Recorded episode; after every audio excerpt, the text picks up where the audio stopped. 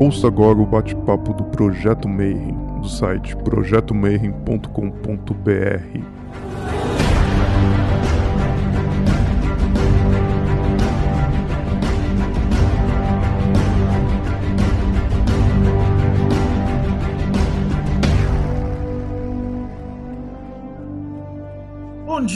você que é de bom dia, boa noite. Para você que é de boa noite, boa tarde. Para você também que está assistindo isso aí no YouTube depois. Você está no Bate-Papo Mayhem e esse ano a gente não está podendo fazer as palestras nas lojas maçônicas, nos grupos da MORC e a gente decidiu fazer nosso congresso virtual convidando os palestrantes e a galera que manja dos assuntos para trazer para você mais informações a respeito de tudo que pode ser pensado do mundo do hermetismo, da alquimia, da maçonaria, Rosa Cruz, etc.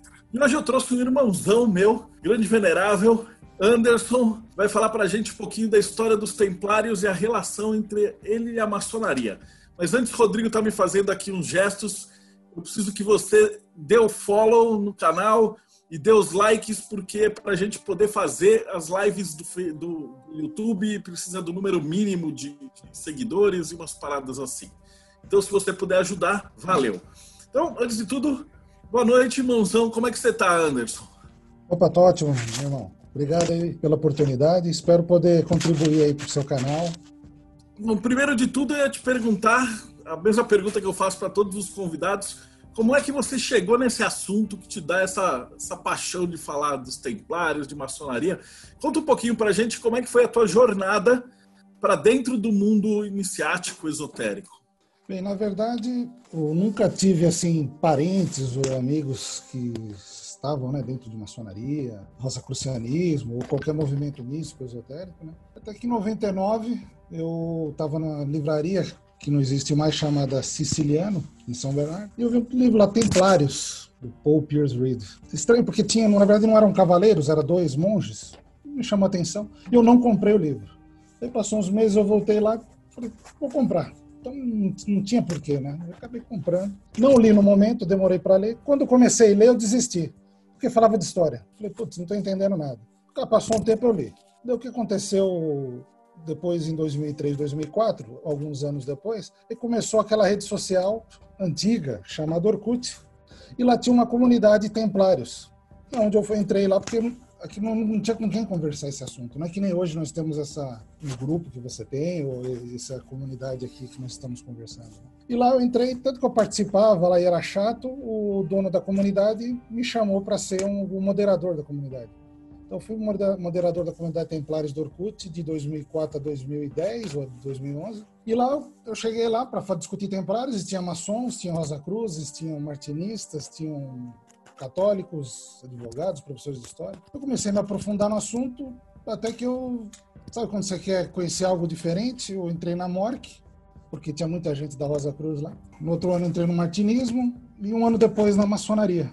Em três anos assim, eu tinha virado maçom. Comecei a cada vez mais né, entrar nos filosóficos, na maçonaria. Até que em 2015 a, a GLESP, né, potência que eu, que eu estou, ela trouxe para São Paulo as ordens colaterais inglesas, né, que tem maçonaria da marca, nautas, arco real e o templário. Quando eu vi que tinha esse grau aqui, eu, na hora eu fui lá, né?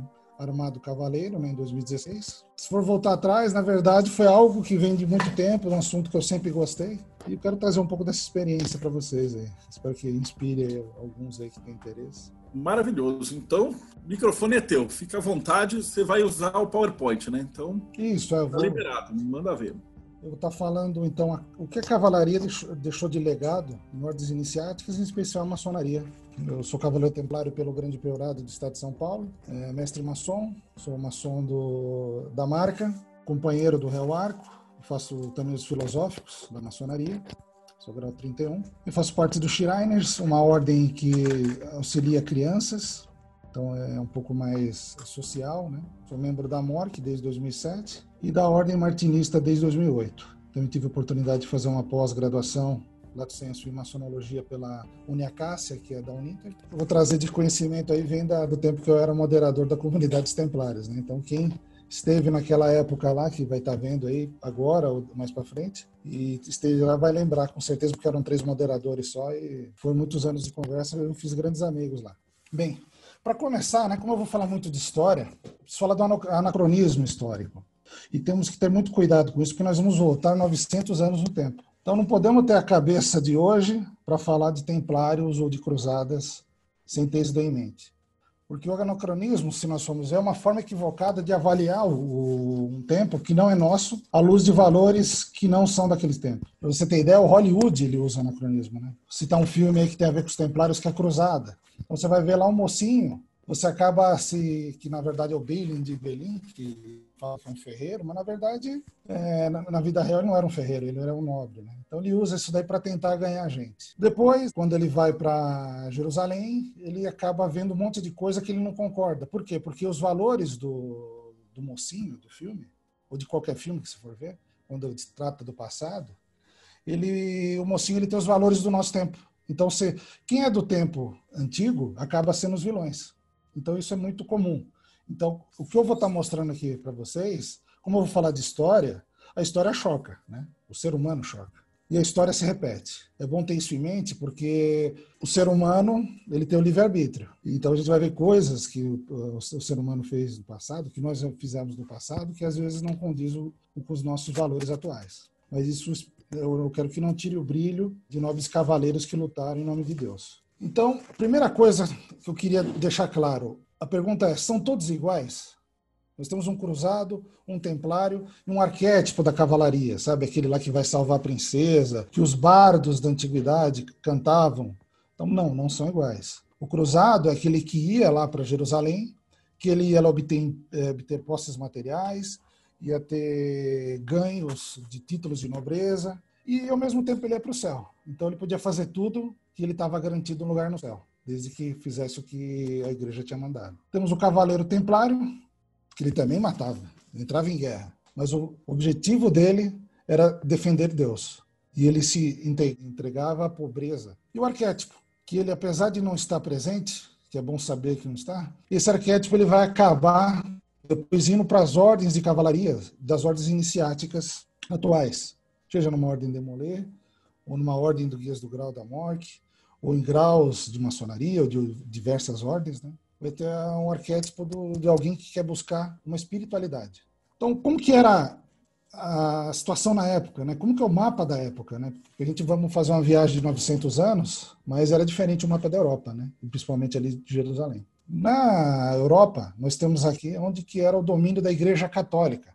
Nessa faixa laranja que está listrada, mouros do norte da África, que era da dinastia Almorávida, estava ganhando espaço e conquistando cada vez mais. Eles chegaram até perto da, de Paris, em determinado momento, mas depois recuaram. E aqui, nós tínhamos, na, na parte aqui da, do Oriente, o Império Seljúcida dos turcos, que estava avançando perigosamente perto de Constantinopla, que hoje é a atual Istambul. O que está em verde é a Igreja Ortodoxa, que tinha tido uma cisma com a Igreja Católica em 1054. Então você vê que a cristandade estava dividida em duas, e aqui pelo menos nós vemos três divisões. E tinha o califado fatímida lá no Egito. Então, a primeira coisa é saber por que, que houveram as cruzadas. Né? Então, se a gente para para pensar, então, primeira coisa, assim, centenas de milhares de pessoas, durante um período aí praticamente 100 anos, desejavam marchar mais de 4.500 quilômetros, eventualmente 5.000 quilômetros, para salvar a tumba de Jesus dos Sarracenos. Camponeses, mulheres, crianças cometeram ataques ferozes suicidas a exércitos fortemente armados e treinados. É, é algo que hoje você fala, não, não é possível. É, cruzadas anteriores não aconteceram quando os mouros invadiram a Espanha. Né? Então a gente, é importante lembrar que a cruzada aconteceu lá para salvar Jerusalém, porém a Espanha e, e Portugal estavam lá uma briga com os mouros, ninguém ajudava eles. E vai acabar as cruzadas e ninguém vai ajudar. Eles vão ter que se virar sozinhos para conseguir é, expulsar os mouros de volta para a África. E não houve inflamação cristã quando o califa do Cairo, Al-Hakim, destruiu a igreja do Santo Sepulcro em 1010. Né? Então a cruzada vai acontecer em 1099, na verdade um pouco antes, né, como nós vamos ver. Mas houveram vários fatos que poderia ter uma cruzada e não houve. Né? Então, vamos tentar responder essas perguntas no decorrer da apresentação. Importante lembrar como era a pirâmide social na Idade Média, né? Que está dividido no meio, né, para mostrar que tinha o poder temporal, que era dos reis, né, e o espiritual, que era a figura do Papa, né, que estava no topo. Nobres, cavaleiros, eh, do outro lado, arcebispos, bispos, arquidiáconos, Embaixo, né, como sempre, né, então a gente vê que eh, hoje não, não, parece que não mudou muito, né? enfim, é, tinha os camponeses do lado direito, do lado esquerdo, lógico, um pouquinho acima do que os camponeses, né? Os que se chamavam de, de guildas, né? De, de, trabalhadores, né? As corporações de ofício. Então nós temos aqui o padeiro, o tecelão, o ferreiro, o comerciante, aqui o banqueiro, né? Se você queria ser pedreiro, você tinha que chegar na ordem dos pedreiros e pedir admissão. Você entrava como aprendiz. Né? E aí tinham segredos. Esse era o cenário na Idade Média. A Europa também estava passando numa crise, principalmente o feudalismo, né, que tinha lá aquela figura do rei, que era uma, uma mera figura, e quem mandava eram os senhores feudais. Então você tinha moradia precária, fome, desnutrição, né, comida era podre, às vezes eles não tinham nem sal, né, o sal era uma fortuna. Plebeu não podia caçar, é só nobreza. Lógico, eles escondidos eles caçavam alguma coisa, mas se pego eles praticamente eram presos. Viam doenças mortais, né? Na época quando eu fiz essa apresentação não tinha Covid, né? Mas você vê que às vezes né, a história é cíclica, né? Então, fogo sagrado, tifo, a peste negra acabou vindo depois. Havia uma baixa expectativa de vida, né? então 30 anos você já é considerado velho. Fé cristã fornecia esperanças, então todo mundo se apegava na fé, né? Ignorância e analfabetismo era grande. Praticamente 5% de toda a população tinha direito ao estudo, né? que eram nobres e eclesiásticos. E nessa época, na Europa, a cidade mais próspera era o Califado de Córdoba, ou seja, né, uma cidade muçulmana, chegou a ter quase 2 milhões de habitantes nessa época, enquanto Paris e Londres eh, tinham 200, 300 mil, 500 mil. Então você vê que você vê que nessa época os muçulmanos eles estavam um pouco mais avançados, né? Um pouco não, né? muito, né? Em relação à medicina, à filosofia, né? Eles eram mais abertos. Então qual que é o foco, né? Todo mundo sabe que cruzada vai para Jerusalém. Então o que, que era? Um local de peregrinação. E ainda é é, centro espiritual de três religiões, das três principais. Né? Temos lá o Santo Sepulcro, Via Crucis, é, Mesquita de Al-Aqsa, onde supostamente ela está em cima do Templo de Salomão. Muro das Lamentações, né, que uma parede lá que era do Templo de Herodes, Domo da Rocha, né, então tem a, temos Abraão, o profeta Maomé ascendendo ao céu. Então, para as três religiões, é uma cidade riquíssima. O que acontece? Começam a acontecer as peregrinações. Quando? Quando, depois do Concílio de Nicéia, que é 322, Constantino meio que forma, dá, dá uma base para o cristianismo, né? E a Igreja Católica surge. Tinha algumas peregrinações, o pessoal procurava assim nos evangelhos. Então, lógico, quem fazia as peregrinações eram gente de posses. Isso que é importante deixar claro. Não era o pobre que ia lá, porque ele não podia nem sair do, do, do feudo. E Helena, né, mãe de Constantino, com 72 anos, né, depois de cinco anos que acontece as coisas com o de Nicéia, ela vai para Jerusalém. E do nada, não sei, ela não era arqueóloga, mas ela descobre a verdadeira cruz, o local da crucificação, né, que é o Gólgota, e a tumba de Jesus, e o Constantino manda construir a igreja do Santo Sepulcro. E aí inicia a busca por relíquias. E é importante frisar, né, que depois isso, depois de todos os, né, os mitos sobre os templários, vai ser baseado nas relíquias. Então é importante a gente saber que a relíquia para as pessoas, para os nobres, significava mais de qualquer dinheiro que, ou qualquer posse que você podia ter. A relíquia te dava o direito de ir para o céu direto, sem o intermédio da igreja. Muita gente começou a aproveitar que os cristãos iam em massa lá para Jerusalém, para todos os pontos lá da Via Crucis, Via Sacra, e quando alguém via com algum objeto que era relíquia, vendia ao preço que ele queria. Então, o comércio de relíquias virou o melhor negócio do mundo. Qual foi o estopim histórico? Né? Todo mundo sabe que o Papa chegou, vamos fazer as cruzadas, né? vamos defender Jesus dos sarracenos, mas na verdade ela teve um estopim histórico. Turcos seljúcidas, né? que eram turcos que vinham lá da, da Ásia Menor, eles começaram a ganhar terreno. Em 1071 eles começaram a combater, né? em 1071 eles tiveram uma batalha feroz na, chama, na batalha chamada Manziquerta. E eles acabaram com os, os bizantinos. E o, daí o imperador ali, Comeno, ele notou que falou, olha, não tem como segurar, e pediu ajuda para Roma. Falou, olha, sou imperador, sou chefe né, da, da igreja ortodoxa, se você me ajudar, eu acabo com o cisma que tem entre a igreja ortodoxa e a igreja católica, né, romana, e o, o, papado vai mandar nas duas igrejas novamente. Então, Papa Urbano II, opa, isso muito me interessa. Daí, em 1095, ele convoca um concílio, que chama Concílio de Clermont, então incita uma peregrinação armada, né, com forma de penitência para combater os pecados, pede para colocar uma cruz vermelha na roupa, né, Gênova e Veneza acha ótimo, né, porque eles tinham o domínio do Mediterrâneo e acaba ajudando a financiar as cruzadas. Então acaba abrindo novas rotas de comércio, novas terras, né, a reunificação de igreja, né, e também abrir espaço para peregrinação religiosa que tinha também se esgotado já fazia alguns, alguns séculos, né? em função da, da tomada de Jerusalém ali pelos, pelos muçulmanos. Vamos salvar o Santo Sepulcro. Quando aconteceu isso, todo mundo fingiu de morto. Até que Pedro Oremita, um monge, né? Tem várias histórias sobre ele, né? Ele conseguiu juntar 4 mil cruzados, entre aspas, né? Eram pessoas do povo. E começaram falando, não, vamos lá, vamos por conta, vamos, vamos libertar Jerusalém.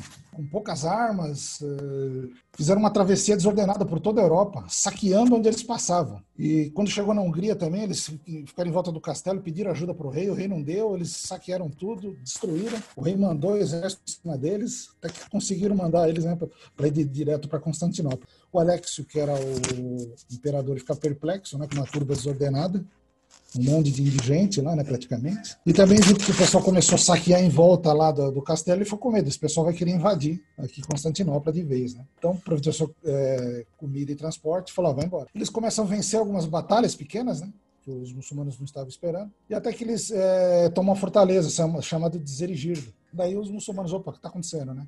O sultão Arslan então falou, peraí, então o negócio é sério. Mandou um exército lá, cercou, eles ficaram lá sem comida, até que uma hora entraram, mataram a maioria das pessoas, mulheres mandaram para o harém, os homens viraram escravos. Uma pré-cruzada catastrófica, né, em nome da fé. Depois houve a primeira cruzada, que foi a cruzada dos nobres, né? Que daí o Papa chamou todo mundo e falou: pessoal, aconteceu e até agora ninguém da nobreza me ajudou, né? Mas os nobres, ou os filhos dos nobres, né? Acabaram pensando: poxa, se eu for para lá, eu posso ter uma ascensão social aquele que era o segundo, terceiro filho de um barão, que não sabia que não ia ser o barão, porque normalmente é o primeiro filho só que ia assumir, ele ia lá, podia pegar um, um terreno lá e ter um título de nobreza. Em Nicéia, ele cerca em 1097, e o Aleixo, que é o do Bizantino, vai junto, onde eles vão conquistando, ele vai lá põe a bandeira de Constantinopla, a bandeira bizantina, ele é esperto. Ele fala, não, continua, o objetivo é Jerusalém. Né? A caso de canibalismo, porque estão lá sem comida, sem bebida, né? então é algo que choca. Isso que eu estou falando, estamos falando de 900 anos atrás. Né? Antioquia acontece algo estranho que poderia ter mudado para sempre a história das cruzadas, porque eles já não estão mais com 80 mil, o exército já está com 50, 60 mil nesse, momento. Eles conseguem entrar no, no, castelo bem armado, porque espiões abrem o portão. E depois, quando eles entram na, na cidade de Antioquia, né, o Arslan ele manda um exército maior ainda para cercar esse castelo. E eles iam perder a batalha. Até que surge é, um bispo lá, um padre que estava com eles, e tem um sonho que na igreja tal, lá da cidade, a Catedral de Antioquia, estava enterrada a lança sagrada, né, que perfurou Jesus. Isso com Cavano Dias até que alguém aparece com uma lança, achei a lança. Daí todo mundo fica empolgado, eles abrem os portões e todo mundo, todos saem correndo em direção ao exército muçulmano que, amedrontado, bate em retirada. Então, olha que coisa. Então, isso que eu quero mostrar. O que é o poder de uma relíquia? Né? Ganhava guerras. Né? A pessoa ia para o céu. Então isso valia mais do que qualquer coisa nessa época, que você morria cedo. Você tem uma relíquia, então era. Daí, passados uns meses, em julho de 1099, eles conquistam Jerusalém, né? de maneira não tão nobre, né? porque eles acabam matando muita gente lá dentro. 70 mil são massacrados. É, realmente, quando, quando você vê a história, isso daí não é bonita. Tá? Apesar da primeira missa, né? que é falada assim, ó tempo dos mais memoráveis. Né? Eles desejaram que este lugar, tão contaminado pelos pagãos, fosse limpo de seu contágio. Como que eles se encaravam um ao outro, né? Aí no começo ali eu não falei, foi tinha uma hora Ariete tiveram que construir para entrar na cidade, né? Então foi não foi uma batalha fácil. É, Godofredo de Bulhões, que era o líder da cruzada, chamado para ser rei de Jerusalém, e ele recusa, falando onde Jesus nasceu, eu quero ser o protetor do Santo Sepulcro, não quero ser rei. Mas logo logo ele morre e na sequência Balduíno I, que também estava um dos líderes da cruzada, assume, mas fala, não, eu posso ser rei mesmo, não tem problema. Ele acaba assumindo como rei. Acaba se formando quatro áreas, territórios cruzados, né? Um em Jerusalém, que é um reinado de Jerusalém, o condado de Trípoli, o principado de Antioquia e o condado de Edessa. Então são quatro regiões que se formam ali no Oriente. O que acontece? Os exércitos eles acabam voltando. Quem é nobre consegue alguma coisa lá, melhor acaba ficando. A maioria pega alguns dinheiro, alguma coisa que ele achou lá e acaba voltando para a Europa. E com isso se inicia, ordens de, de cavaleiro começam a ter importância. Vocês podem ver que eu botei um cavaleiro aqui que custa 200 mil dólares. Isso é verdade. Para você armar um cavaleiro naquela época, era esse preço em valores atuais. Você imagina, dólar aí 5, 5 e 6, né? quanto que custava para você montar um cavaleiro. Então, boto isso para a pessoa ter ideia, né? De quanto custava uma cruzada. Só um transporte de Gênova para o Acre, por exemplo, ou para Tiro, que é na região litorânea, em valores atuais estaria em torno de 30 bilhões de dólares. Você mandar um exército, um exército de 20, 30 mil soldados, e eles fazerem várias viagens com inúmeros navios. Então você imagina o custo de uma cruzada. Aqui uma figura histórica, né? Todo mundo vê na internet, quem for o grupo Templários. Eu fiz uma modificação e coloquei uma ordem aqui que é muito importante. Eu estou estudando bastante ultimamente, que é a Ordem de São Lázaro. Ela é uma ordem hospitalária que cuidava dos leprosos. E ela chegou a trabalhar muito junto com a ordem do, do, do Hospital de São João. Teve os mesmos grão-mestres, se separou e eu sei que ela continua nativa até hoje. Eu acho ela muito importante pouco falada. Depois vocês vão ver por quê. Tem os Cavaleiros do Santo Sepulcro, 1103. É, Malta, 1098, pode ver a data parecida com São Lázaro. Mas dizem que São Lázaro, né, Luís XIV, que era um fã da ordem, o Rei Sol, ele queria até que a ordem fosse uma ordem dele lá, francesa. Tanto que ele, essa ordem era bem vista que era, vinha antes de Jesus, porque vinha dos leprosários, né, que, as pessoas que cuidavam dos leprosos. Então, por isso que é São Lázaro. Né? A Ordem do Templo, 1118, daí Santiago da Espada, e os teutônicos que apareceram já na Terceira Cruzada. Então, é, os hábitos eram mais ou menos assim, o templário começou tudo branco, ele vai ter a cruz mais ou menos 1143, os hospitalários já, já tinham a, a cruz branca, eventualmente era branco com preto, mas normalmente ficou teutônico. Então, aqui dá para ver mais ou menos como que eram ah, as vestes de um cavaleiro.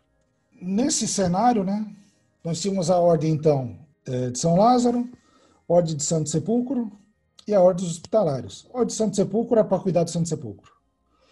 A ordem hospitalária, ela cuidava dos doentes.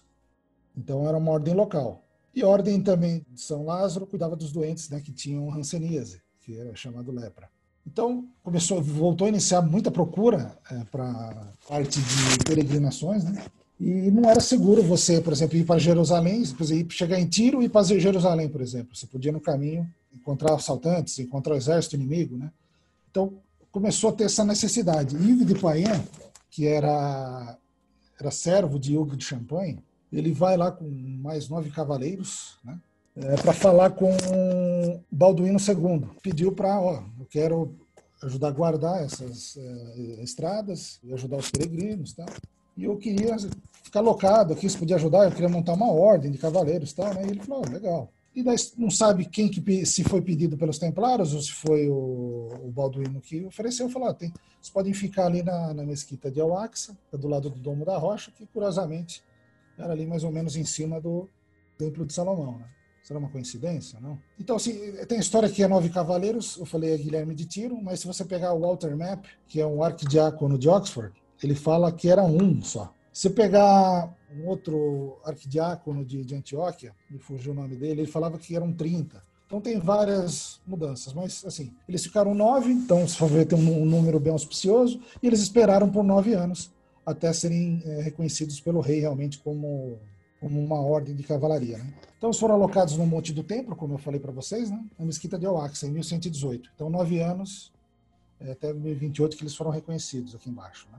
Então, em 1120 eles foram reconhecidos por Balduíno, teve um concílio lá com os patriarcas né, de Jerusalém. No concílio de Nábulos, realmente, então, foi formada a ordem. Por nove anos esperaram. Em 1028, no concílio de Troyes, é, com a ajuda de São Bernardo, de Claraval, que eu vou comentar, é um reconhecimento papal, né? Então, São Bernardo de Claraval, né, inclusive que dá o nome da cidade de São Bernardo, do campo, né, ele acabou sendo o principal patrocinador, não patrocinador, mas o patrono dos templários né, nesse concílio. Ele foi abade reformador da ordem cisterciense e também ele tinha alto cargo na, na, na ordem de Cluny, que fica em Paris. Então, ele, a ordem cisterciense já tinha um, uma, uma pegada mais militar, né, e era muito rígida. E com isso ele faz a De Laude Novae Militia, né, que é um escrito né, em louvor à nova cavalaria, para que o Papa eh, ajudasse a formar os cavaleiros de, de Cristo. Então tem até aqui o, o lema dos Templários, que é o Salmo 115, né? Num nobis domini, num nobis se domini tudo glória. Esse que é o, é o Salmo dos Templários, né? Não só por ti, Senhor, mas por seu nome e tua glória. Então ele escreveu 72 regras templárias de início, né? Então um número também que quem gosta dessa parte de numerologia aí, de cabala, de acabar olhando, fala, poxa, por que 72?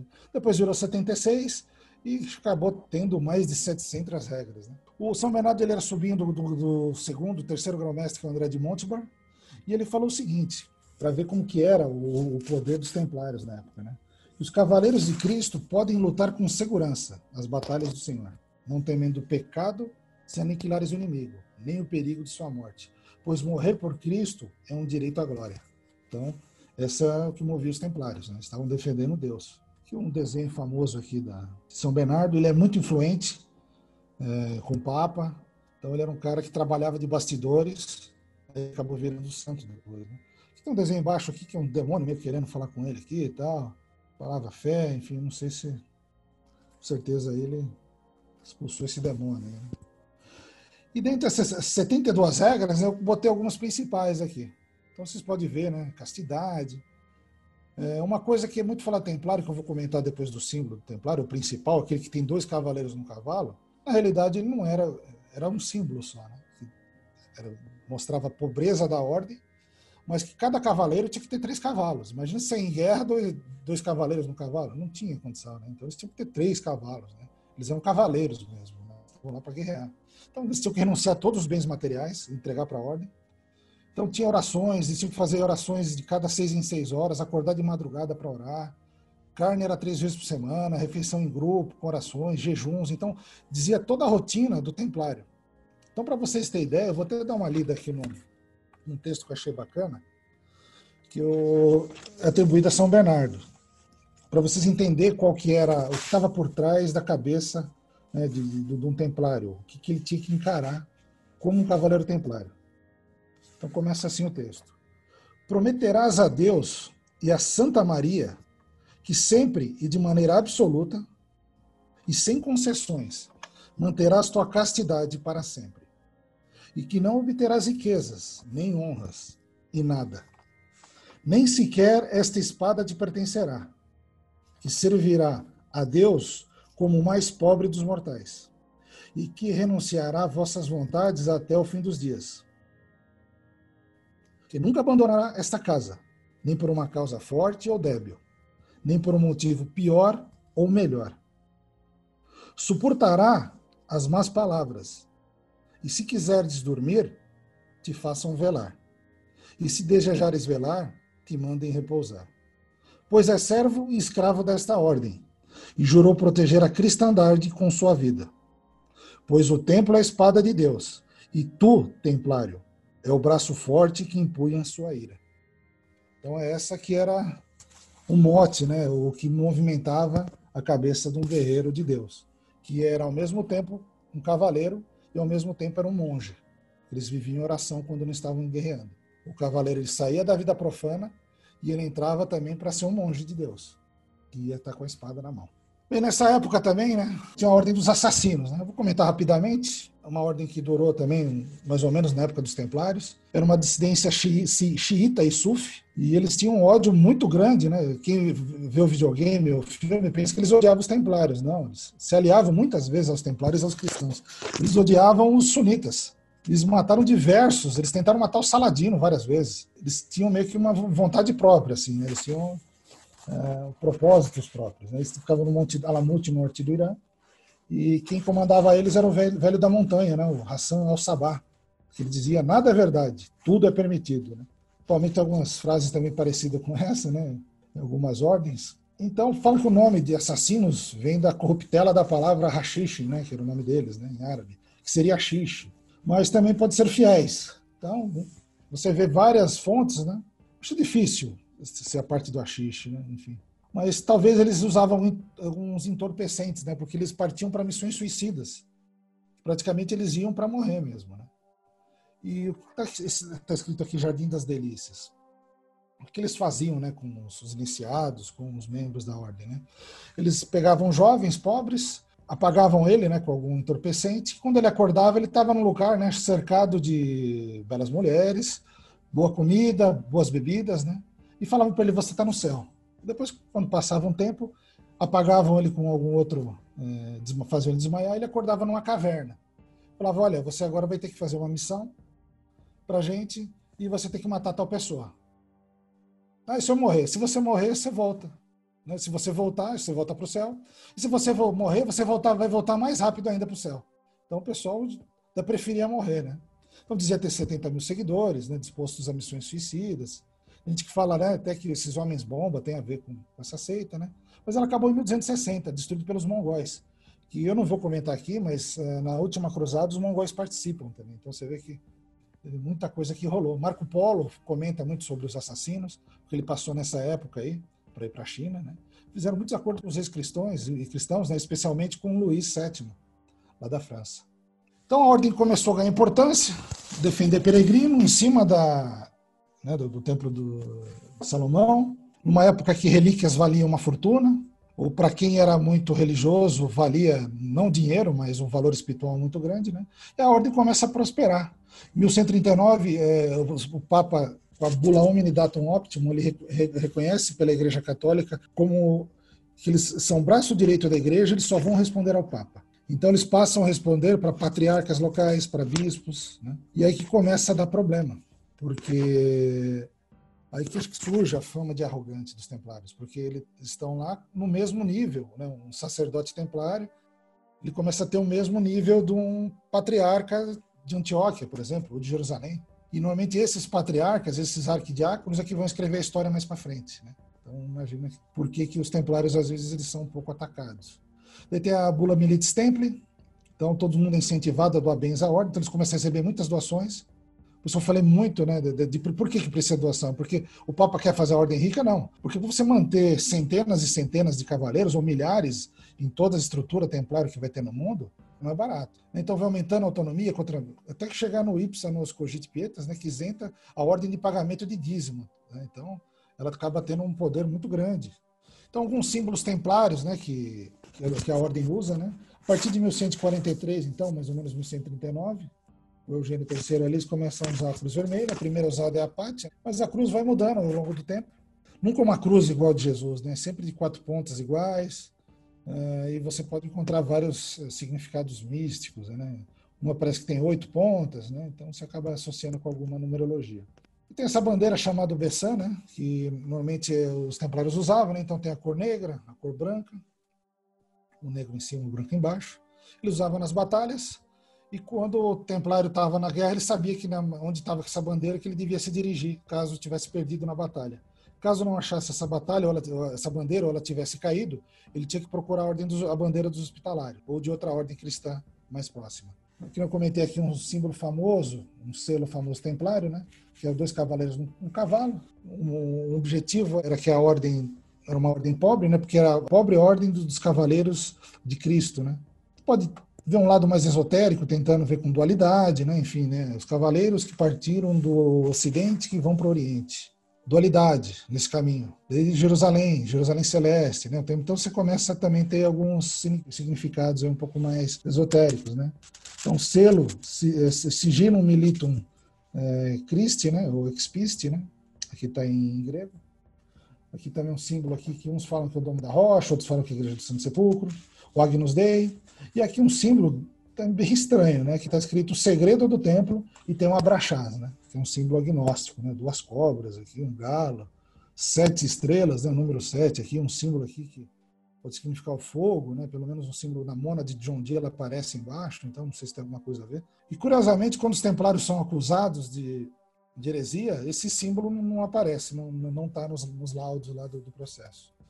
Os templários, então, eles passam a ser praticamente um empreendimento multinacional não que eles quiseram se tornar, mas eles acabam sendo tão úteis que eles acabam, acabam tendo função militar, financeira, logística. Eles viram guarda particular do Papa. Todo Papa tinha, tinha templários hospitalares do lado dele. Então, batalha, os templários iam na frente, os hospitalários iam atrás. Então, eles viraram um banco, caixa forte, carta de crédito eles, eles inventaram, que seria uma espécie de um cartão de crédito, né? uma transferência de banco que cada preceptoria, comandaria templária, eles tinham um cofre lá e ninguém ia roubar, porque você ia ter que roubar centenas de cavaleiros. Né? Então os reis acabavam deixando, eu preferia deixar as riquezas do, do, reino com os templários do que com ele. Ele confiava mais nos templários do que no, no, no, nos próprios súditos. Logística, eles, eles acabaram sendo uma agência de viagens. Imagina uma CVC antiga.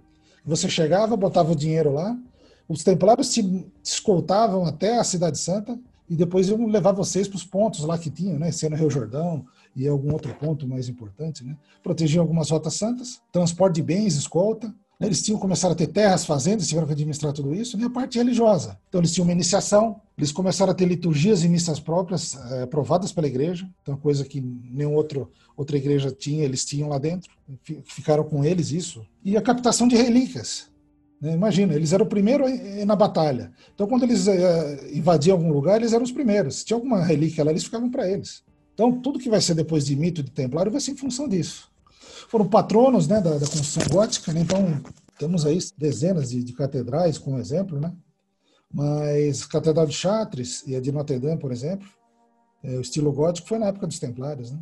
Principal arquiteto e reconstrutor da cidade de Londres do incêndio de 1666, né? ele falou que o, a arquitetura gótica devia chamar arquitetura sarracena refinada pelos cristãos, né? mostrando que muita coisa veio é, de lá, né? arcos góticos, arcobotantes, maior altura de catedrais, tudo começou essa época, né?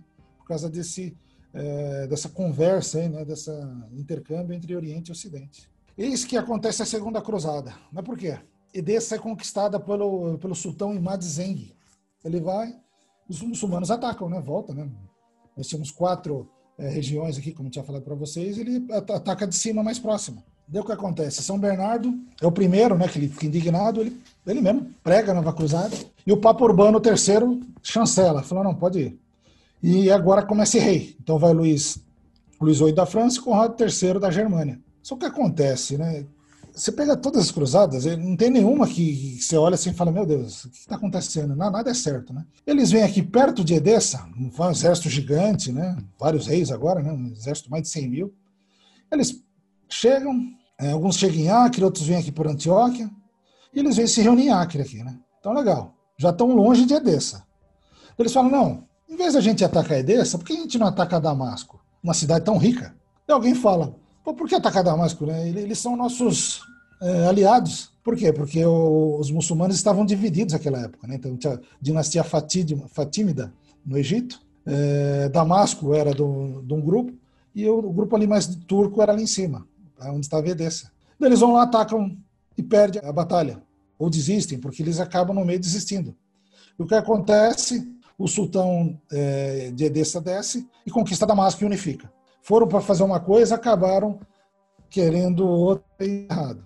Então você fala, puxa vida. Né? O que vai acontecer mais para frente? Vai acontecer outra coisa também terrível. O rei Almarico ele é chamado pelo sultão do Egito. Fala, olha, eu estou sendo atacado pelo Shikur e pelo Saladino, que é o sobrinho dele, amando de Nureddin, o senhor de Alepo e de Bagdá e de Damasco. Eu preciso da sua ajuda. Ele falou, não, legal, eu vou ajudar. Como ele vai ajudar, ele resolve atacar o Egito. E daí dá errado, daí o, o Saladino o tio dele vai lá e domina o Egito. Daí o tio dele morre, uns anos depois, e o Saladino unifica todos os muçulmanos. Você vê, só presepada. Tem o rei Balduino IV, que era o leproso, que ele tem lá um poder de, de barganha, né? um cara bem articulado, ele consegue manter a paz até um certo ponto. Mas tinha aqui o nosso amigo Renaud de Chantilon, que ele ficava alocado no Craque dos Cavaleiros, que é uma fortaleza é, dos hospitalários, que fica um pouco mais ao sul, onde é uma rota importante de peregrinação para os muçulmanos, para ir para Medina e para Meca. E ele começa a raptar a irmã do Saladino, incita ataques a caravanas e começa a causar, né? Ele falou, opa, o que está acontecendo aí? E o, ele é amigo do Guy de Lusignan, que casa com a Sibila é coroado ao rei de Jerusalém. No filme Cruzado, eu peguei essas fotos do filme Cruzada, né? Aqui é o Gerard de Redefort, o grão-mestre templário, né? É um cara que, assim, quando você olha ele, é o único grão-mestre aí que indigno, né, de ser. Ele, ele, ele era muito político. E ele acaba também ajudando a queda de Jerusalém. Então esses três se unem aqui, né? Só que eles dois são é, mostrados como templários, esses dois de cima não eram, era só o Gerard. Até o momento que eles vão para uma localidade chamada Hatim, porque Saladino tinha colocado todos os, os, os exércitos deles em Tiberíades, uma cidade é, mais ou menos a 200 quilômetros de, de, Jerusalém, e eles tentam interceptar esse exército, sair de Jerusalém e vão para lá. Só que quando eles chegam nos cornos de Hatim, que é duas montanhas, eles são emboscados pelo exército Saladino, que primeiro manda arqueiros, né, durante toda a jornada deles, os últimos 50 quilômetros, atacarem e fugirem, Então eles vão dizimando os exércitos cristãos, faz uma cortina de fumaça, eles estavam vários dias sem água, tentando alcançar um ponto que tinha uma água aqui em cima. Eles conseguem subir, mas não encontram porque o poço estava envenenado. E o exército do Saladino acaba vencendo a batalha e matando pelo menos 250 cavaleiros templários hospitalários. Ele captura a verdadeira cruz, leva para a mesquita de Damasco e coloca no chão para ser pisada. E aqui quem escapa aqui é o Belen de Belin e o Raimundo de Trípoli. Eles voltam para fazer a defesa de Jerusalém depois. E Renaud de Chantilly é executado, né? Porque ele tinha mexido com a irmã do Saladino. O que podia piorar acaba piorando, né? Consequência, poucos meses depois, eles batem a porta de Jerusalém e vencem eh, e dominam a cidade. Só que diferente dos cruzados, que chegaram matando todo mundo, ele não manda executar os reféns, né? E nessa hora a igreja coloca a culpa da perda pelos pecados dos cristãos. Né? Então aqui o sultão Saladino, no filme Cruzada, né? É Salah al-Din, que é o retificador da fé. Eu falei que eu gosto muito daquela ordem lá de, de São Lázaro, porque ele era uma ordem que não era muito religiosa, não era tanto assim, era, era até um pouco laica. Ela cuidava né, dos leprosos. O Saladino chegou para ela e falou: Eu odeio templários hospitalários, né, porque eles, eles realmente muito bons de luta, né? Mas vocês podem ficar um ano a mais se vocês quiserem, porque eu respeito a ordem de vocês. Vocês cuidam dos leprosos e dos doentes. Então você vê a importância que tinha a ordem do, de São Lázaro. E aí começa, o Saladino começa a avançar, domina Tiro, vai avançando. Depois nós vamos ter outras cruzadas, que eu não vou poder falar aqui, porque senão é mais uma hora falando. Mas tem a terceira cruzada que vai na sequência, que é com Ricardo Coração de Leão. Ele vai lá, domina algumas cidades, devolve Acre para os cristãos, conquista mais algumas fortalezas, mas ele tem que voltar para defender o trono dele. Daí tem a quarta cruzada, só quero chamar a atenção, né, que tá vendo várias coisas aqui, várias relíquias. Eles, no meio do, do caminho, eles decidem, né, não vou explicar direito porquê, mas eles decidem, estão passando ali por Constantinopla, eles resolvem atacar Constantinopla. Eles não vão para Jerusalém, eles vão para Constantinopla. Saqueiam a cidade, destroem um, uma biblioteca imensa e saqueiam esses itens, eles dão baixa lá, né? Teve alguns cavalos que, que eles levam lá para Veneza os cavalos do hipódromo, se não me engano. Eles levam o quê? Dente de São Lourenço, lança sagrada com o sangue de Jesus, o braço de São Tiago e de São João Batista, o pedaço de, do pão que Judas comeu na Santa Ceia, fios da barba de Cristo e o dedo que São Tomé tocou em Cristo. E daí, lógico, o pessoal levou isso, né? E a igreja de Roma não gostou. Falou, pô, como vocês vão atacar os cristãos, né? Então vou, vou excomungar todo mundo. Mas daí quem levava lá essa relíquia lá pro, pro Papa, ele, não, então deixa quieto, né? Não vou descomungar. Então você vê que é meio complicado isso daí, né? Teve Cruzada das Crianças, foi um cruzado horrível. Temos aqui a Quinta Cruzada, de 1217. O que acontece? O rei húngaro Andek, ele, ele foi um dos principais, né? Ele vai na cruzada, leva 30 mil eh, soldados até Tiro, e daí ele descobre que tem a cabeça de São Estevão, que é um santo húngaro. Daí ele simplesmente pega o exército dele feliz e volta para casa. Abandona a cruzada, porque ele tem uma relíquia na mão, ele tem a cabeça de um santo. Então você vê como que. É, isso que eu quero mostrar. O que, que a relíquia valia naquela época? Essa cruzada continua. Essa quinta cruzada é muito atrapalhada também. Aliás, todas, né? Eles vão invadir depois o Egito, e o sultão do Egito, que é Al-Camus, ele está tão desesperado que os cristãos estão tá lá e não, vão embora, que eles falam o seguinte: é, que ele sabia que o rei Frederico II ia, ia chegar também, da, da Germânia, fala o seguinte: eu dou, dou para vocês de volta todas as terras que o Saladino conquistou. Tá ok? Daí o, o chefe da cruzada fala: tudo bem. Daí tinha um bispo lá falando, não, não quero, eu quero também que Egito fique com a gente. Eu falei, não, eu sou rei aqui do Egito. Daí não, não, daí ele falou, não, eu, quando ele viu falar que os exércitos estavam chegando mesmo, eu falei, não, é o seguinte, então eu dou, dou para vocês também a cruz verdadeira de Jesus e eu ajudo a construir os muros de, de Jerusalém de novo. Cara, não. Daí os exércitos chegam, eles vão numa região perto de um dique, eles, eh, os muçulmanos eles derrubam esse dique e a maioria dos cruzados morre afogada. E que escapa a volta. Então, se eles podiam ter de volta Jerusalém, não quiseram.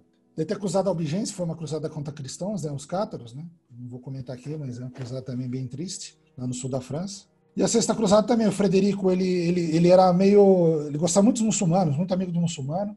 Ele tinha um harém, apesar de ser cristão. É uma história também muito. Ele era, como se diria hoje, vida louca, né? Essas cruzadas meio que não tinha meia lógica, né? Até que vai a nona cruzada, 1272, e realmente só fica um último bastião lá, a última cidade, que é São João de Acre. 1291, um mameluco chamado uh, Baibars que tinha dominado também, como Saladino, unificou toda a cristã, toda os muçulmanos. Chegou com o sultão Al-Shraf Kalu, com 200 mil soldados, né? 200 máquinas de cerco. As catapultas, cada uma precisava de 200 boi para carregar. Essas duas, né? Na verdade, tinham cinco, que era Vitoriosa e Furiosa. E acabaram destruindo toda a cidade. Os templários foram os últimos que resistiram no quartel e foram os últimos a morrer. Eles iam se entregar, mas quando viu que eles estavam matando alguns uh, cristãos lá, eles levantaram a bandeira dos templários e preferiram morrer. Né? Na Europa, os templários são considerados culpados pelo fracasso do Oriente e isso daí vai depois vai coincidir com o final da ordem alguns anos depois. Coincidentemente, essa, essa data aí, vou falar mais para frente, é perto da fundação da Suíça. Tá? Na França, nós temos o rei Felipe o Belo, que está em guerra com a, com a Inglaterra, altas dívidas, moeda francesa desvalorizada, e ele precisa de dinheiro. Ele briga muito com o Papa Bonifácio VIII, o Papa também não era, não era fácil de lidar, e ele tenta cobrar taxa invertível. Ele quer o dízimo da igreja. E o Papa excomunga ele, escreve bulas contra o Felipe. Ele começa a confiscar dinheiro de, de judeu, expulsa judeu, pega dinheiro de banqueiro lombardo. Ele vai na, na sede do templo, que ele estava, o povo viu ele na rua lá, eles tentaram uh, perseguir ele, ele foi na, na, no, no templo, né? Falam que ele viu as riquezas do templo lá e quis para ele, né? Mas o gozado, que na história também fala que ele mantinha os cofres do tesouro francês lá no, na, na comendadoria templária. E também é dito que ele ou o filho dele queria ser templário. Templário não, ele queria ser grão-mestre da ordem do templo e queria unificar com a ordem hospitalária. Pouca gente fala, mas na minha cabeça, vou falar o que eu penso. Se ele continu, esse continuasse rei da França e o filho dele fosse grão-mestre de, de, ambas as ordens, e com o Papa, que depois vai entrar esse daqui, o bigode, que vai ser o Clemente V, né? ele com as ordens de cavalaria na mão dele, o exército francês e o Papa, ele ia se tornar o imperador da Europa. Pouca gente pensa nisso, mas ele ia ter os melhores exércitos em todos os países europeus. Porque os templários, eles mantinham comendadorias, preceptorias em todos os países da Europa. Inglaterra, França, Portugal, então você imagina, né? Vamos falar ah, por causa do dinheiro? Sim, por causa do dinheiro. Mas acho que o poder, né? Ele queria fazer como talvez Napoleão, que tentar dominar a Europa, né? Ou Hitler.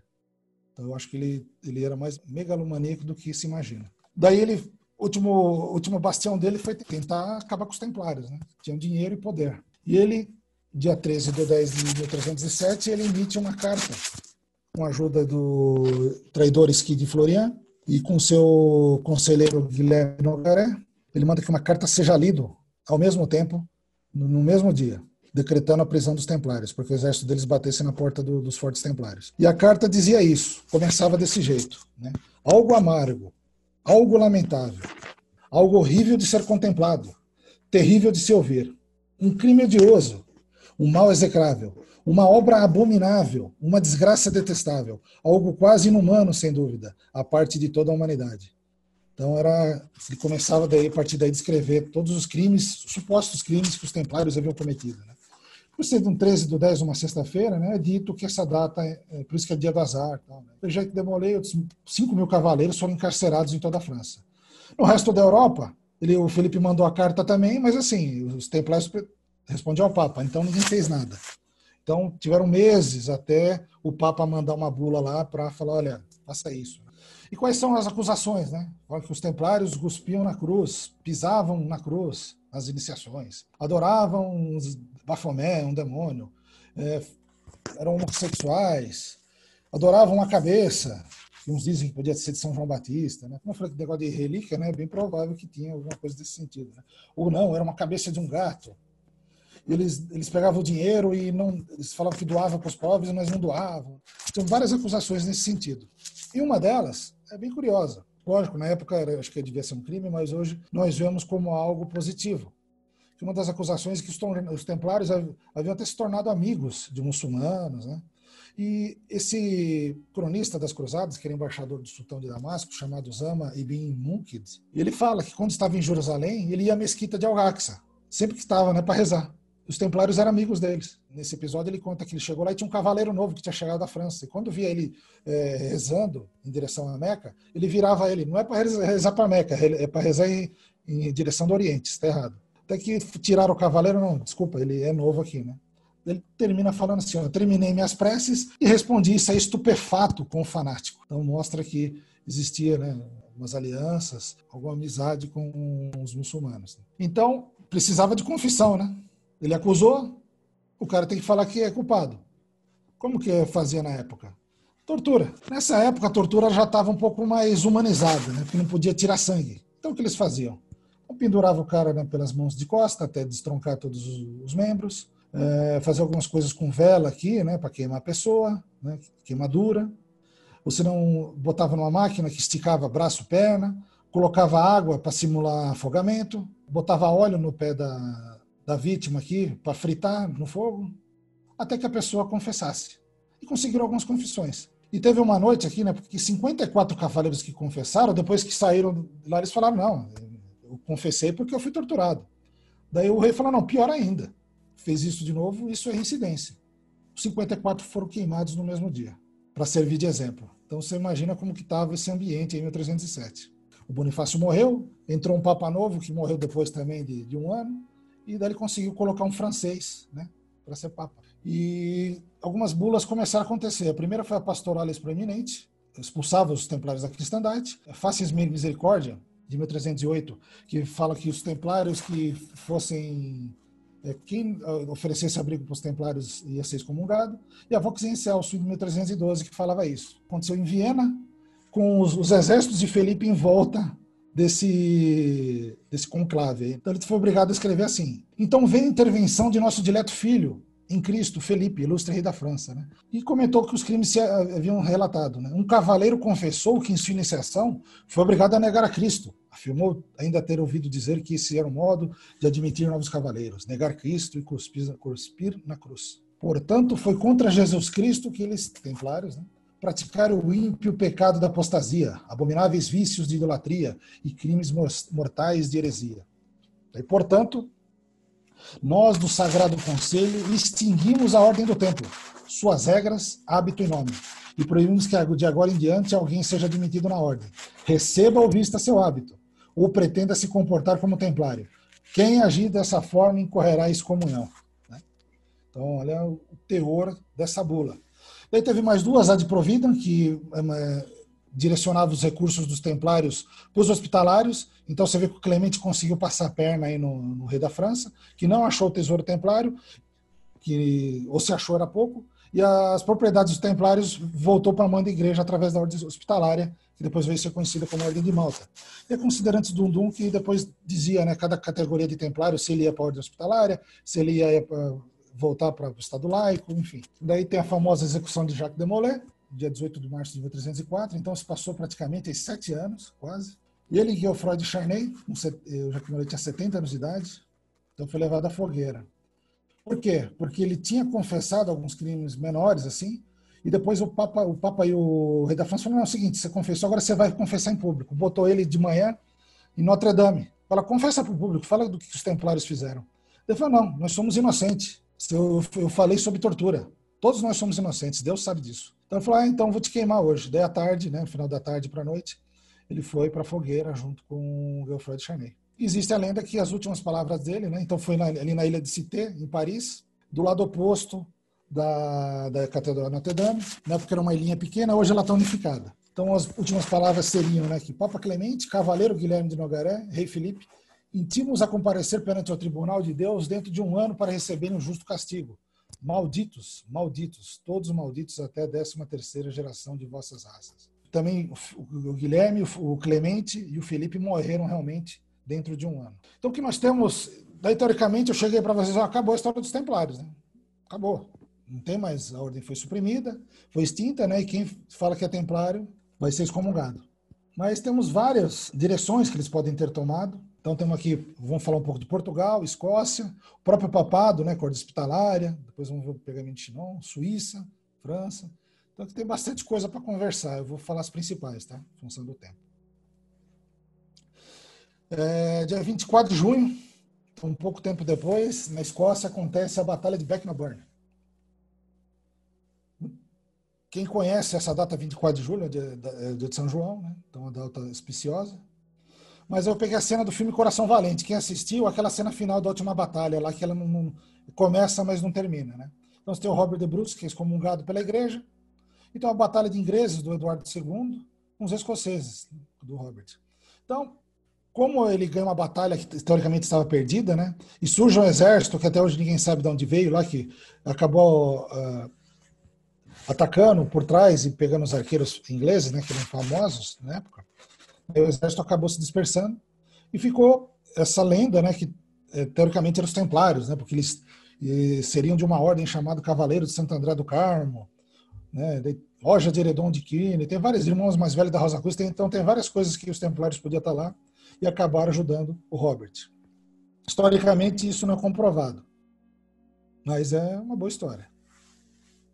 Também se diz que os templários se transformaram nos irmãos mais velhos da Rosa Cruz que lá na, na, na, Escócia e tal, só que com uma orientação um pouco mais, é, um pouco não, mais espiritual, né? Tem uma foto bonita de uma ordem que chama aqui Inner Garden, Elder Brothers, enfim. Conta uma história que em 1500 e pouco eles remontaram essa ordem e tal, 1317. Então é mais como curiosidade. Em termos de história, o que nós temos certeza é que em 1319, né, o rei Diniz de Portugal conseguiu que a ordem dos templários ela se transformasse na Ordem de Cristo. E não só Portugal, né? Na Espanha também. Foi criada a Ordem de Montesa. Então, a, a, os templários originais foram mantidos é, para... Por que, que eles conseguiram isso do Papa, né? Só lá. Porque eles tinham, estavam combatendo os mouros, que ainda estavam na Península Ibérica. Essa ordem, ela continuou, né? Até hoje, atualmente, ela se tornou uma ordem honorífica e o presidente português, tipo como se fosse o atual mestre, né? O presidente, para alguém que faz alguma coisa relevante para o país, ele dá essa comenda, que é da Ordem de Cristo. Né? E a Ordem de Montesa ficou lá também na, na Espanha.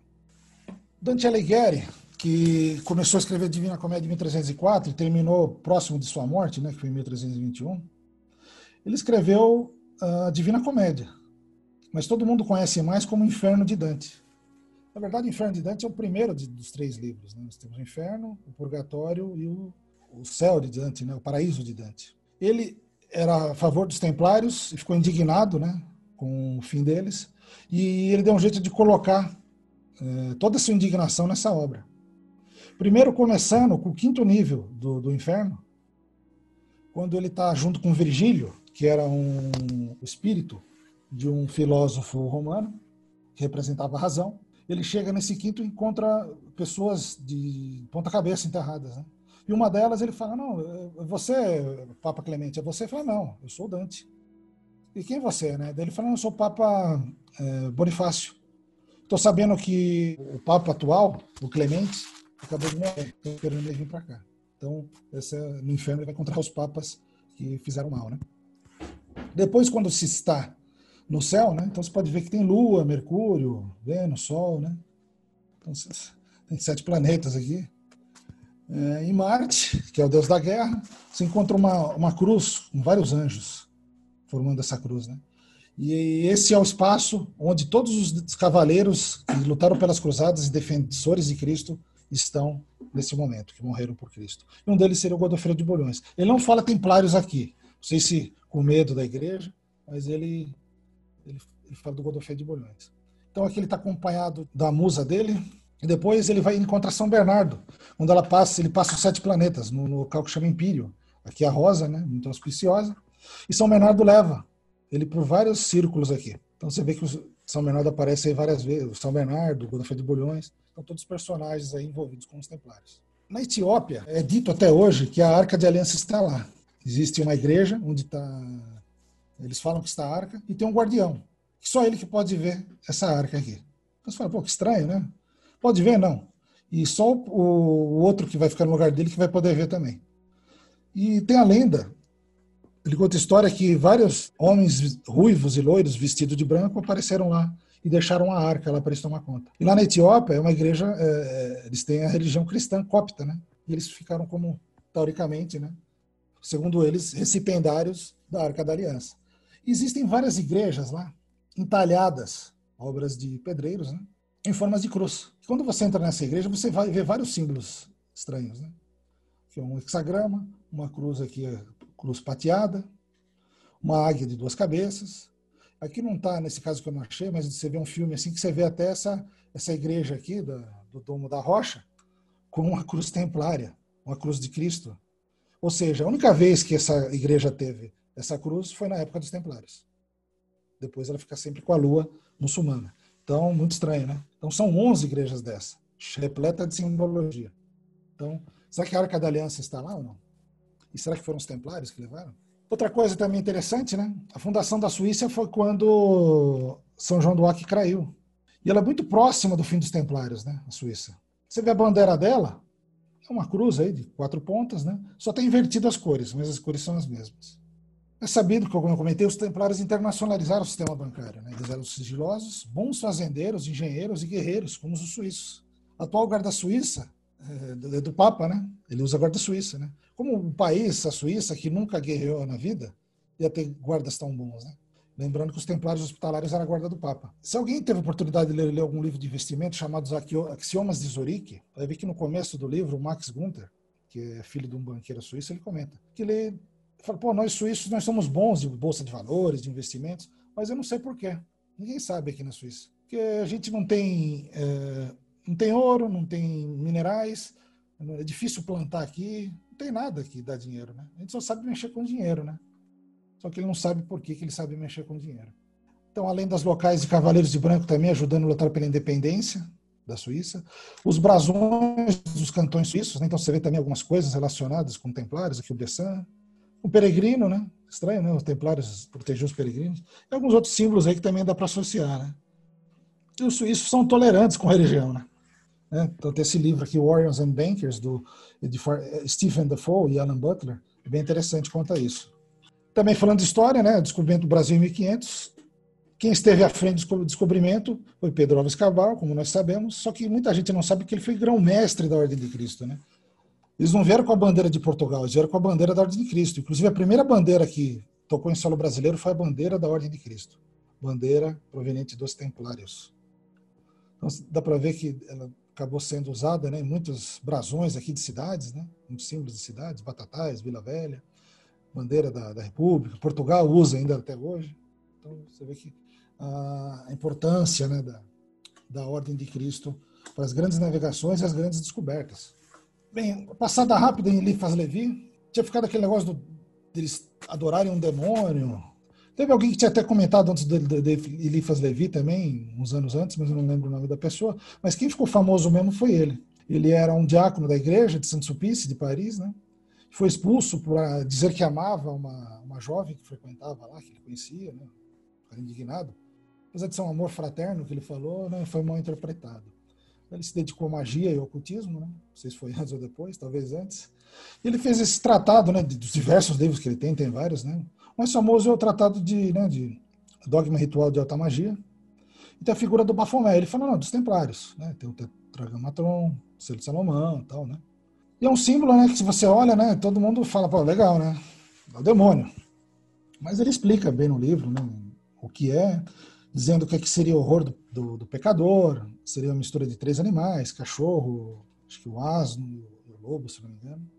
Está uma luz aqui, que é a parte da terra, fogo em cima, asas representando ar, escamas representando água, duas luas, mão para cima, mão para baixo. Fala que aqui é Chesed, aqui é Geborá. Então, muitos dizem que seria o arquétipo da iniciação. Acho que é algo que dá bastante pano para manga. Você bota a árvore da vida. Dá para botar a brincadeira que eu fiz até com o inferno, aquele esquema lá do inferno, purgatório de Dante, né? O céu. Você... Dá para fazer algumas brincadeiras aí. Mas assim, no momento que ele fez isso, né? Abriu né, Templários, daí tem aquela história de Templário maçom, Aí não teve outra, né? Surgiu um sujeito, um pilantra chamado Léo. É, ele chama, chamava Maria José, Gabriel, Antônio, Yogan, Pagé. Desculpe a minha pronúncia em francês, porque não, não falo. Com um codinome de Léo Taxil. Ele era dono de uma revista, tipo aquele Charlie Hebdo, né, que uns anos atrás ela foi explodida por fazer capas representando o profeta Maomé. E isso é antigo na França, né? Você vê que antigamente, em 1800 e pouco, eles, eles eles tinham isso lá. E ele, com esse pseudônimo, ele atacava a Igreja Católica. Ele acabou sendo iniciado na maçonaria, ele era jornalista e escritor, né? Fazia bastante fake news aí com a Igreja Católica. E depois, com 10 meses de maçonaria, acho que descobriram, né? Que o cara não era boa gente, expulsaram ele, né? Daí ele fez o contrário, ele foi na igreja e falou: ó, seguinte, eu sou ex-maçom, vou falar todos os segredos aí. Então ele tinha sido aprendiz e começou a querer. Você deve ter pegado algum material com alguém, né? Que sempre acha algum lugar e começou a publicar. Daí é Bafomé para lá, é Bafomé para cá, bota Templário, bota Rosa Cruz, bota tudo, né? Daí não tinha limite, né? Ele também falava que era o Dr. Batalha, tinha vários personagens, né? E começa. Enganou o Papa. Ele falava que Albert Pike se consultava com Lúcifer. Tinha uma menina chamada, não sei o que lá, Vogan.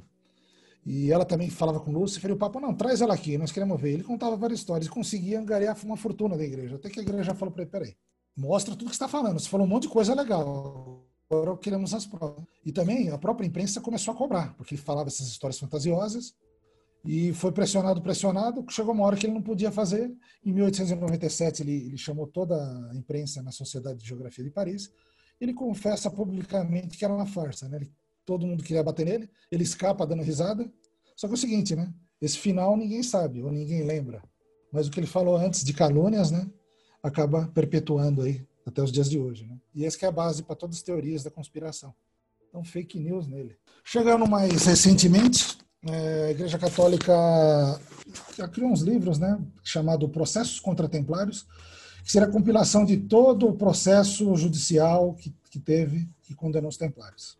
Primeiro, foi baseado no livro Os Templários do Pergaminho de Chinon, que a doutora Bárbara Flari, né, que ela era arquivista do, do, dos arquivos secretos do Vaticano, ela lançou esse livro e ela mostra que tinha um pergaminho lá que não sentava os templários. Ela, é, em 1308 era para ser emitido como bula, mas ela alega que durante anos o Papa estava doente e não conseguiu.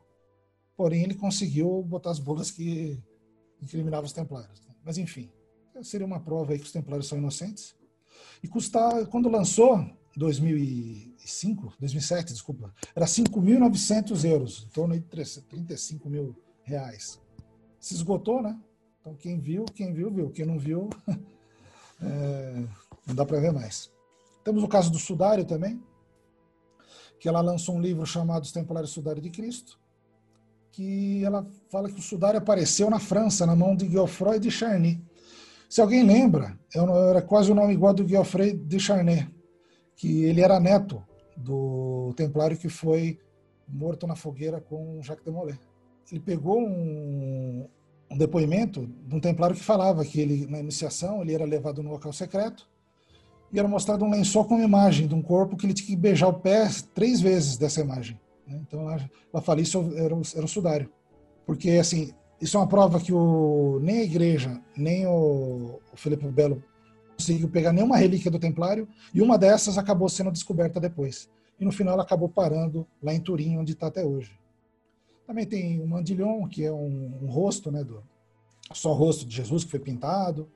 Também tem uma teoria que fala que isso daí é o Jacques de Molay. Enfim, tem, tem algumas teorias em cima, né? Mas essa daí é bem interessante. Então vamos ver um pouco de ordens de cavalarias católicas ainda ativas, né? Ordem de São Lázaro e Ordem Teutônica, né? Que eu não comentei dela, mas ela teve uma função depois da Terceira Cruzada, né? Que são da Alemanha.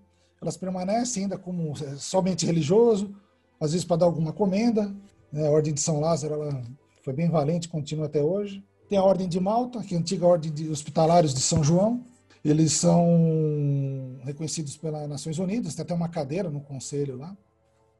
Então você vê que alguns, né, a da Inglaterra foi condecorada pela Ordem de Malta, né, Desmond Tutu, e que ela está até hoje aí, né. A Ordem do Santo Sepulcro, ela voltou como uma ordem, né, de também de fizeram um grupo, né? Enfim, o Dom Bertrand de Orleans do Bragança. Então, elas têm aqui no 30 mil pessoas no mundo fazem parte, né, da Ordem de Santo Sepulcro. 103 membros do Rio de Janeiro, né? Tem algumas comendas. Então, daqui dou uma reportagem aqui do que eu vi sobre a respeito dele. Né? Então, existe em São Paulo, no Rio de Janeiro e na Bahia. Então, quando fala em cavalaria em ordens iniciáticas, né? Então você vê um universo aqui. Aqui estão os principais, só, pessoal. Tá? Vamos falar de algumas aqui. Uma ordem que é baseada na ordem de cavalaria seria a ordem martinista, então, existem vários ramos dessa ordem martinista, né? Eu posso falar um pouco da TOM, que eu faço parte, que ela é ligada à Rosa Cruz Amor, que é uma ordem mista. Então, tem alguns graus aí que você vai avançando até chegar ao superior incógnito, que é o último. Depois você vai para o ciclo dos filósofos desconhecidos. É, enfim, não vou me adentrar muito, mas se alguém quiser perguntar, a gente pode conversar depois, né? É, baseado nos ensinamentos do Claude Saint-Martin. E quem ativou essa ordem, né, 100 anos depois da morte quase dele, foi o Papi, o Papus, 1889. É, na maçonaria, essa ordem ela entrou recentemente como Hermetic Order of Martinists e ela é filiada à Grande Loja Unida da Inglaterra, né? então ela só aceita maçons. É uma ordem assim, coisa de 15 anos, ela tem uma origem francesa. Né? É, no Brasil também temos a Ordo Milícia Crucífera Evangélica, que é uma ordem que une o Rosacrucianismo com os Templários. Existem seis comendadorias no Brasil. Tinha em São Paulo, que eu tinha até entrado em contato com eles, mas parece que fecharam. E o objetivo é desses, eles estão ligados à confraternidade da Rosa Cruz, que é uma dissidência da MORC, e a priori parecia que eles aceitavam qualquer buscador que queria se unir à cavalaria. Assim. Tem essa também, a Ordo Supremos Militares Templi Hierosolimitani, essa palavra Hierosolimitani se refere a Jerusalém.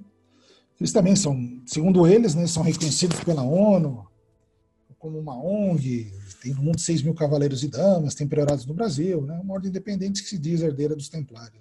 E quando a gente chega então um pouco de maçonaria, né, é, o que é muito discutido, né, um pouco polêmico, né, é um discurso né, que o cavaleiro Ramsay fez na França, em 1737, onde ele comenta que existe uma ligação íntima né, entre maçons e cruzados né, naquela época, e isso se perpetuaria até aquela época, né, 1737. Ele era cavaleiro de São Lázaro, era um escocês, que era católico, jacobita, né? Então ele defendia a volta dos Stuarts, que eram católicos para a Inglaterra, escoceses, que ficaram, tiveram que três, quatro gerações lá. Ele recebeu o título de baronete, título entre barão e, e cavaleiro, né? Pra você ter ideia, o cavaleiro de São Lázaro é uma ordem que aceitava era nobre, porque ele era filho de um padeiro. Ele foi doutor e professor em Oxford, membro da Royal Society, tutor do príncipe Eduardo, então ele, o currículo dele é fantástico, só que ele é muito, muito atacado. Assim, é meio. O cara polêmico, eu estou estudando muito ele, mas assim, ele é um pouco atacado, assim, sem motivo. Eu acho que tinha alguns desafetos. Eu acho que que nem aconteceu com os Templários. Ele é atacado, assim, meio por atacar, assim. Sabe? Apesar dessas ligações, em 1882, num convento lá na, na, na Alemanha, é declarado que a maçonaria não é herdeira material dos cruzados, dos templários existia essa discussão, né? Então foi decretado, não é. O que nós fomos pegar daqui para frente vai ser alegórico. Então, vamos ver um pouco aí no rito de York, é um rito uh, maçônico, que é lá nos Estados Unidos. Uh, em 1780 foi, foi a primeira comanderia templária foi instalada no solo americano. E esse aqui é uma foto da, do, do, grande templo da Filadélfia. As roupas deles não tem a ver muito com os cavaleiros templários, são mais militares, né? Você pode ver, parece até um policial americano, né? Um chapéu, plumas, então um pouco diferente. Né? No Brasil, é, existe uma comanderia que foi fundada em 2015, né? e veio desse grande encampamento aqui. Tem os Cavaleiros Templários Maçônicos é, das Ordens Colaterais Inglesas, começou em 1778. Então você precisa ser mestre maçom, ser companheiro do Real Arco e ser Cavaleiro Templário. Né? Isso aqui é o símbolo da ordem, do, do Grande Priorado da Glesp e aqui da, do Gob. E aqui o da Inglaterra. Então você vê pelas roupas aqui, parecido com os templários, mas não é, né? Lembra que a bula lá fala que não pode ser igual. Então tem algumas diferenças, né? Então, o objetivo é homenagear a ordem do templo, né? Não quer dizer que são templários, né? Já se não tem nada a ver, ninguém faz guerra, o objetivo é outro, mais filosófico. Depois tem a Ordem de Malta, que você precisa ser cavaleiro templário para entrar, então muitas referências, né? Cruz de Malta. Não tem liga, relação com a Ordem de Malta católica, que eu mostrei antes. E aqui os, os símbolos aqui que nós temos aqui no Brasil, de, do GOB e da GLESP. Então ela meio que continua a ordem do templo. Eu não faço parte dela, então não tem muito o que falar, né? Mas é como se fosse a continuidade. Acho que a história dos templários né, vai continuar na ordem do hospital, que vai depois se chamar Ordem de Malta. E também existe o CBCS, né, com os Cavaleiros Benfeitores da Cidade Santa. Nesse convento né, que foi feito na, na Alemanha, né, discutia né, se templários eram maçons ou não. Né? Então falou que não tinha, né? Então o nome escolhido foi, em vez de seguir o nome templário, né? Acabou sendo um cavaleiro que fazia benfeitorias na Cidade Santa. Então tem algumas ordens maçônicas, outras que existem, que não são maçônicas, né? enfim. Botei aqui mais como curiosidade, depois eu também não conheço, né? E elas são bem recentes aqui no Brasil, tá? Ela vem do ramo é, francês, ligados ao rito escocês edificado. Também no rito escocês antigo aceito existem títulos de cavaleiro, né? Mas se você pegar lá dos 33 graus, quase metade de cavaleiro, né? então nem adianta falar aqui. Mas existe, né? Ordens de cavalaria também. Bem, para encerrar aqui, né? Só para mostrar, né? Como os cruzados, né? E os templários acabaram influenciando a cultura pop, né? Eu falei, eu comprei o livro em 99. A partir daí, eu conheci os templários. Olha o que, que teve. Esse filme, quem não viu, é muito interessante, Revelation, de 2001. É bem cheio de simbolismo. Um alquimista que vai atrás das vidas passadas. Nossa, é, é bem bacana. Depois tem o Da Vinci, todo mundo sabe, né? Do Dan Brown, Tesouro Perdido. Aí começa aquele negócio tipo Indiana Jones. Cruzada, né? Que é, deixou a desejar por causa do anacronismo de, do Ridley Scott e tratarem os templários não como os deveriam, né? tratar os templários como cruzados. Teve o Arne, Cavaleiro Templário, são três livros baseados nesse, nesse livro aqui, do Jean Guillot.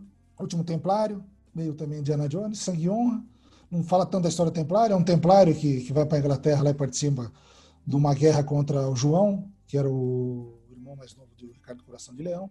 Os videogames do Assassin's Creed, o filme aqui, né? Eles falam mais né, dos assassinos, falam que os templários é inimigo. É, é bom para diversão, né? E o Nightfall, que é o, recentemente nós tivemos duas temporadas. É bem bonito, assim, a filmagem, é, mas, assim, parte histórica deixa um pouco a desejar, né? Mas vale a pena, assim, para ver como é o ambiente, né?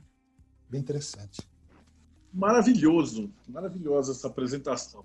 Obrigado. Uh, essa bibliografia depois eu vou copiar e se você está aqui no YouTube, ela está aqui embaixo. Você a, a, coloca ali no, na descrição desse vídeo, vai estar tá essa bibliografia. E também aproveitando, né, o Rodrigo pedindo para, de novo, é, dê o seu, sua curtida, seu like, sua inscrição tal. Anderson, eu vou te agradecer muito. E para você que está assistindo no YouTube, se você quiser é, fazer parte do Mayhem, você vai lá, né, catarse.me barra TDC, que você vai ter as instruções. A gente está gravando isso aqui ao vivo, né, todas as terças, quintas e sábados a gente tem uma palestra, um bate-papo, uma entrevista com alguém para explicar alguma coisa do mundo esotérico e o pessoal do Mayhem que está assistindo ao vivo vai fazer pergunta e conversar com ele. Então, muito agradecido.